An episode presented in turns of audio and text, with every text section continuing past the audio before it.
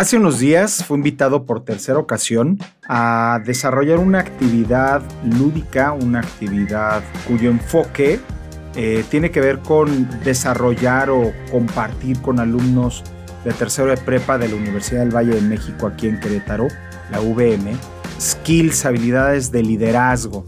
Es una materia casi tal cual, habla de, habla de liderazgo. por cierto, Lore, muchas gracias por la invitación y tuve conmigo a 62 alumnos de, me parece, tres salones diferentes. Estuvimos con ellos eh, desarrollando actividades, dinámicas y un convivio enfocado a regresarlos a tener una convivencia entre ellos después de todo el tiempo de pandemia. Dos, que hagan una interacción que los saque un momento de su día a día. Y tres, enfocar el contenido de todo lo que hicimos a temas de liderazgo. Entonces yo dije, bueno, ya había hecho dos emisiones, habíamos hecho unos rallies y dije, esta ocasión quiero hacer algo especial. Te voy a decir por qué. Entonces se me ocurrió empezar a hacer un poco de investigación y decir, bueno, tengo un chorro de principios de liderazgo que comparto con empresas, con equipos, con cabezas de área, industrias diversas con dueños de empresa, con directores, con gerentes.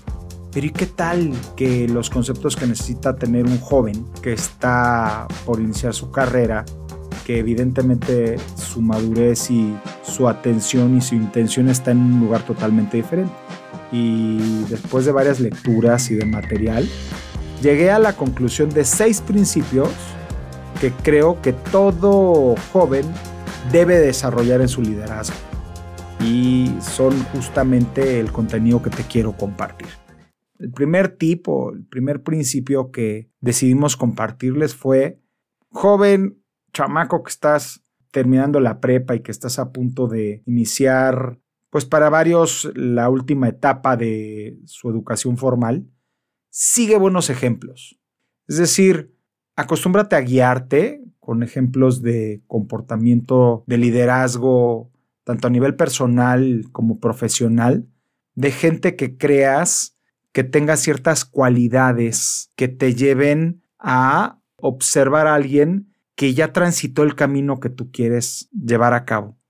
Siempre evidentemente manteniendo tu esencia y tu estilo. Pero principalmente creo que un joven siga tolerando el estrés, eh, aprendiendo, estando dispuesto a desarrollarse con ciertas habilidades o ciertas eh, visión creo que encontrar gente que le enseñe rutinas, una manera de perseverar y ciertos valores frente a la adversidad que de manera natural trae para uno la vida, creo que es un primer gran principio que debemos de seguir. El segundo es, a mi forma de ver, reconocer tus fortalezas y tus debilidades. Y eso al final me va a hacerme dar cuenta dónde estoy parado, qué es lo que tengo. Pero específicamente a la hora de que le compartí esta información a los chavos, les dijimos, mira, si observa tus fortalezas y debilidades, lo llevo a cabo con, con varias empresas, sobre todo cuando estamos hablando de planeación estratégica y hacemos el dichoso FODA, pero algo que siempre hago hincapié con la gente es ve, las, ve ambas partes, pero desarrolla sobre todo tus fortalezas. ¿Para qué? Para que verdaderamente brilles. Y entonces, aquello que haces lo hagas de manera maravillosa, sin igual, como nadie más. Y todo esto, creo que hay que hacerlo de la mano de aceptarse a sí mismo, con mis virtudes, con mis defectos, y siendo totalmente honesto conmigo mismo. Saber que de acuerdo a ciertas características, a ciertos sucesos que pueden toparse en mi vida, tengo habilidades, tengo fortalezas con las cuales salir adelante. Y las habilidades no te digo hazlas a un lado, pero si cualquiera de nosotros nos enfocamos principalmente a ver debilidades, yo creería que tendríamos del 1 al 10 gente que con mucho esfuerzo, pues posiblemente estuviera en un 7, un 7-5. Son tantas las cosas que hay que desarrollar que desde mi óptica es mucho mejor enfocarte a darle fuerza a tus fortalezas que enfocarte en tus debilidades.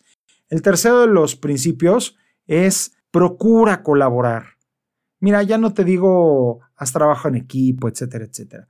Simplemente siempre busca sumar y además hazlo eh, con la intención de aprender de cada experiencia y de cada persona. Y esto se los comentaba diciendo, no te inclines únicamente a querer resolver todo por tu cuenta propia y con lo que tienes a tu disposición, sino trata de ver qué es lo que otros tienen, qué otras fortalezas, qué otras habilidades pueden aportarte a los demás. Y esto hazlo estableciendo relaciones sólidas, tanto con amigos, compañeros, y ya olvídate la palabra maestros, con mentores, con gente que te pueda compartir su experiencia y de la cual puedas aprender y guiarte de alguna manera hacia dónde eh, seguir tu camino profesional. Todo esto búscalo aprovechando las oportunidades para trabajar junto con otros al ofrecerte como voluntario. Es decir, no tienes que hacer solamente aquello que se está esperando de ti. Cuando yo doy un poco más de mí, además de que me voltean a ver, aprendo más y entonces a la hora de que empiezo a formar parte de un equipo, identifico la manera en la cual puedo aportar, pero también qué puedo tomar de los demás. ¿En pos de qué? En pos de que las cosas eh, se cumplan de acuerdo a un tiempo y a un objetivo específico. El cuarto principio que viene a mi mente es aprende a negociar.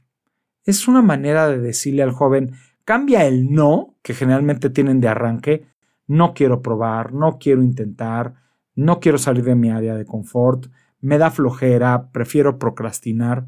Cambia ese no de arranque por escuchar más opciones. Y haz esto enfocado en el bien común, es decir, en buscar relaciones ganar-ganar, relaciones donde tú logres lo que quieres y yo logre lo que quieras. Esto va a hacer que busques un equilibrio que con el tiempo te va a llevar a medir hasta dónde eh, vas a soltar, hasta dónde debes de negociar y qué cosas te puedes quedar para ti. El quinto principio que yo les planteé es comunícate con asertividad.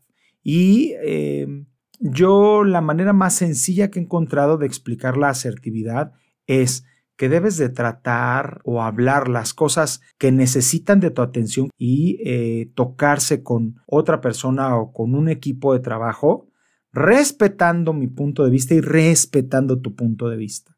Es decir, habla aquello, trata aquello que debes de hacer, abórdalo, ya aunque sea un problema y pareciera que pueden haber eh, situaciones ahí donde las emociones se mezclen, pero siempre siendo respetuoso para mí y contigo. Cuando yo logro eso, la gente se da cuenta que tu intención es clara, que al final estás dispuesta, dispuesto a tratar aquello que, merece tu atención, que merece nuestra atención, más bien, y al mismo tiempo vas a lograr los acuerdos necesarios para que todo mundo estemos tranquilos. Y el último de los principios fue invitarlos a que asuman la responsabilidad de sus acciones, siempre encarando los retos de frente. ¿Cuántas cosas han explotado en tus manos por dejarlas pasar y dejarlas pasar? En otras palabras, haz lo que te toque hacer, entendiendo que toda acción tiene una reacción, pero que al final tratar todo esto desde un principio de igualdad, desde un, principio donde doy respuesta, que eso es lo que sustenta la responsabilidad, doy respuesta a aquello que se me encomienda, que se pone en mis manos, siempre va a pagar. ¿Cómo los escuchan? Son los seis principios que le dieron contenido a esta actividad que tuve con este grupo de estudiantes del VM, pero tuvo algo especial. Y eso especial es que en esta ocasión, en esta generación, se graduó mi hijo mayor. Santiago. Quiero cerrar este capítulo simplemente diciéndote, chamaco, gracias, gracias por permitirme acompañarte. No sé si te he dado todo lo que necesitas, pero te he dado desde mi óptica el 100% de lo que puedo y de lo que tengo. Desde lo que soy, desde lo que siento y desde lo que puedo dar. Estoy muy orgulloso de ti. Me encanta ser tu padre y me encantó verte ahí en un entorno tuyo, muy tuyo, con tus compañeros. Y de verdad me sorprendió ver la manera en que resuelves, la manera en que haces que otros eh, se sientan cómodos con tus ideas. Vales mucho. Quiero este contenido que se quede aquí para que lo escuches las veces que lo necesites. Y que particularmente sepas que todo esto te lo dice tu padre, alguien que te ama y que da las gracias a la vida porque dentro de los 62 papás que pudieron estar ahí, tuve la fortuna de ser yo. Y eso siempre me lo llevaré en mi corazón. Te amo. Nos vemos en la siguiente.